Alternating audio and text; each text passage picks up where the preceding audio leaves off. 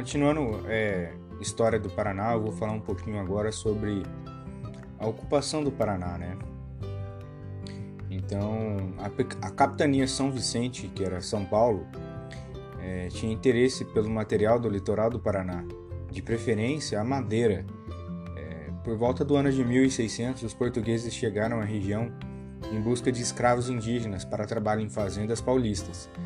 É, Paranaguá foi fundada como vila em 1648. Em 1656, foi elevada à função de capitania Nossa Senhora do Rosário. Curitiba foi fundada em 1693 como produção agrícola. Então, esse, nesse meio de, de, de, ocupação, agora a gente vai falar sobre um pouquinho sobre o bandeirismo e o que, que ele tem a ver sobre a ocupação do Paraná, né? É, os primeiros ataques a reduções de Del Guairá foram realizados pelas bandeiras chefiadas por Manuel Preto. Em 1623, ele e seu irmão Sebastião Preto prepararam uma expedição que deixou São Paulo praticamente despovoada de homens. O ataque rendeu cerca de 3 mil cativos, que foram levados para as fazendas do Planalto e para outras praças. Descobriu-se que o ouro em terras paranaenses logo iniciaram a ocupação da região através de bandeiras que saíam de São Vicente, São Paulo. É, o termo de expansão espanhola, é, termo de expansão espanhola para leste. É, ou seja, é, os espanhóis é, eles, eles apenas exploravam e se expandiam pra, para o leste. é, em busca de minas em Potosí para encontrar metais preciosos. Os portugueses defendiam que, é, os seus limites territoriais a partir do Rio do Prata. É, esse Rio da Prata ele estava bem longe né, do Tratado de Tordesilhas, né? Então, é, e os espanhóis defendiam seus limites a partir do Porto de Paranaguá, que eram que era onde foi feito o Tratado de Tordesilhas, né? É, essas disputas se estenderam até a região da Argentina e Uruguai. E nesse meio tempo foi feito um tratado novo, que foi o Tratado de Madrid, é, estabelecido entre Portugal e Espanha, que objetivava o estabelecimento das fronteiras e terras portuguesas e espanhola no sul do Brasil e abandono de demasiados territórios paranaenses por muitos anos.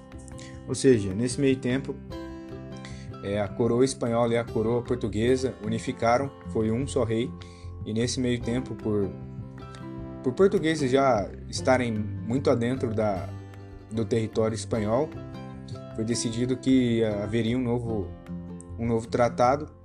Esse tratado foi chamado de Tratado de Madrid, que aumentou o, expandiu o território brasileiro, né? Bom, dando continuidade, eu vou falar sobre um pouquinho sobre a ocupação de Curitiba no século XVII. É, a ocupação é, de Curitiba é, ela está ligada ao, ao, encontrar o caminho de Piabiru, né, que seria é, de uma ponta do Brasil até o Peru.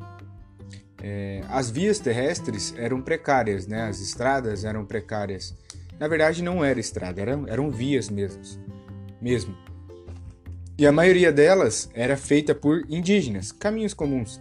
Eram chamados de caminhos em que transitavam tropas de animais de carga. É...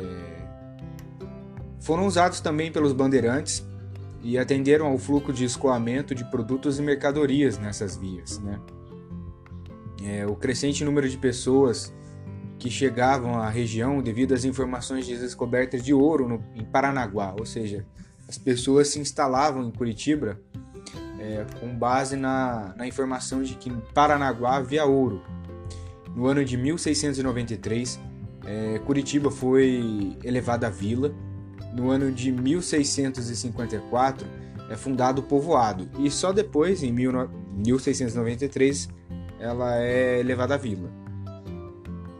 No ano de 1701, a vila passa a se chamar Curitiba, que antes era chamada de Nossa Senhora da Luz dos Pinhais, de Curitiba. Era um nome muito grande. Nossa Senhora da Luz dos Pinhais de Curitiba. No ano de 1701 passou a, chamar, se chamar só de Curitiba. E no século XIX, com o início da exploração do comércio da erva mate e apoio da extração de madeira nobres, é, Curitiba tem um novo impulso de crescimento. E no ano de 1842 ela é elevada à categoria de cidade. E no ano de 1854 ela é escolhida para ser a capital do Paraná. Bom, continuando aqui, eu vou falar sobre os Campos Gerais, ou seja, o segundo Planalto, que está logo após o litoral. Curitiba, pum, segundo Planalto. Lembrando que Paraná são três planaltos. O primeiro, que é o litorâneo, está envolvido Paranaguá, Curitiba. O segundo, que está envolvido ali com Ponta Grossa, a região ali dos tropeiros, do tropeirismo.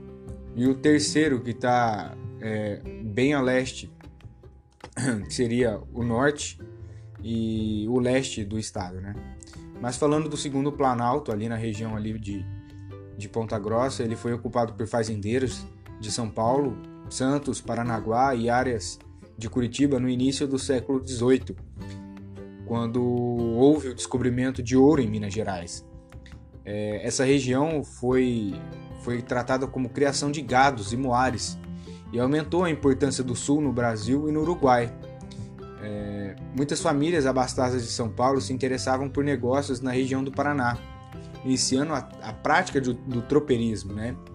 Muitas povoações surgiram nessa rota de comércio, de Vacária, no Rio Grande do Sul, até Sorocaba, em São Paulo. Ou seja, a rota, a via de Viamão, a estrada de Viamão, passava por ali. Então, o comércio ali sobre mula é, e as pastagens, a região era favorecida por causa desse, desse comércio de, de, de, de gado, né? Não só gado, mas mula também. É, o resultado disso foi a ocupação e a formação do caminho de Peabiru. E a estrada de Viamão, que também passava ali. Né?